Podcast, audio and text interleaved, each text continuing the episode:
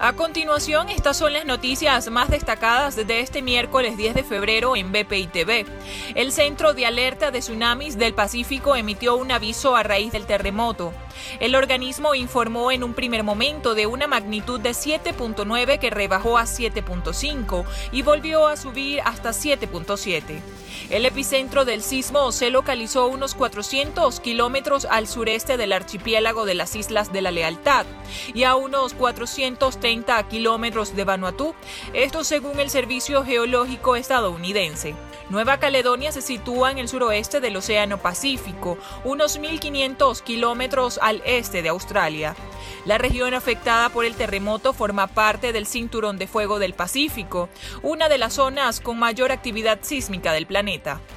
Las autoridades de Nueva Zelanda pidieron a los residentes en la costa norte que se alejen de las playas y de la primera línea de mar ante la posibilidad de tsunami tras un sismo de magnitud 7.7 en el sur del Pacífico este miércoles. En Estados Unidos, el Senado declaró constitucional el juicio político contra el expresidente Donald Trump por incitar a la manifestación que llevó a la insurrección en el Capitolio de ese país. Con 56 votos contra 44, el Senado decidió este martes 9 de febrero avanzar con el juicio político contra Trump. También desestimó los argumentos de la defensa del exmandatario norteamericano, cuyo argumento era considerar el proceso inconstitucional. Se recuerda que el pasado 6 de enero sucedió un ataque violento en el Capitolio de personas que mostraban su apoyo a Trump, quien perdió las elecciones presidenciales contra Joe Biden. Y en Venezuela los gremios protestaron esta mañana para exigir salarios que dignifique su labor. En la manifestación participaron miembros del sector salud y maestros. Escuchemos a Pablo Zambrano, secretario ejecutivo de FETRA Salud. Nosotros los trabajadores no nos vamos a cansar a pesar de que nos pagan un, menos de un dólar mensual. ¿Qué significa la paz? Porque esta es una ruta que hemos establecido, la ruta de la paz, la ruta del encuentro. Eh, ¿Qué significa la paz? Salario digno. ¿Qué significa alimentación, pensiones y jubilaciones dignas? Eh, bueno, la defensa de los servicios públicos, todas las carencias que tiene el pueblo venezolano se reflejan en este momento, en esta manifestación. Es el inicio de una ruta de lucha que seguirá el Día de la Mujer, que seguirá el Día del Bioanalista, que seguirá el Día eh, Internacional de la Salud hasta llegar al, al primero de mayo, donde haremos una gran manifestación. Los manifestantes aseguraron que seguirán en las calles en las próximas fechas.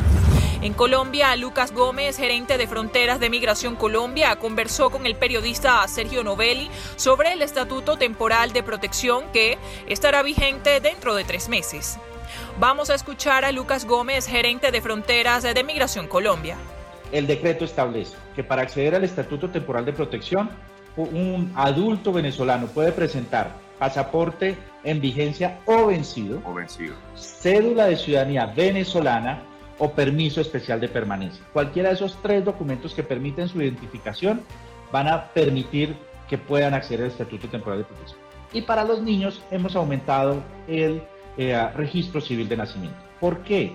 Yo, también quiero mandarle un mensaje a todos. Entendemos las condiciones y tú mencionas algo muy particular. Es la expedición de pasaportes en Venezuela. Sabemos, yo lo hablo con, con, con mis con, los venezolanos todos los días, con los migrantes todos los días. Es casi imposible. Gómez informó que los venezolanos que deseen aplicar al estatuto deben presentar pasaporte vigente o vencido, cédula venezolana o permiso especial de permanencia. Por ahora está publicado para comentarios, pero aún falta que sea firmado por el presidente y que pase por varias discusiones sobre la aplicación del mecanismo, comentó el funcionario. Para más información visítenos en www.vpitv.com y síganos en las redes sociales como arroba vpitv.